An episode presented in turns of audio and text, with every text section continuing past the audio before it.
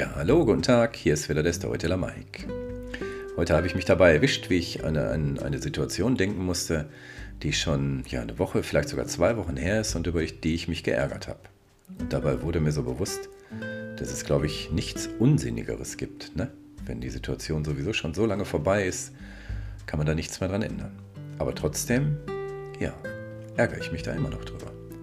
Passend dazu eine ganz kurze Geschichte. Ein junger und ein alter Mönch laufen einen Pfad entlang. Sie kommen zu einem Fluss mit einer starken Strömung.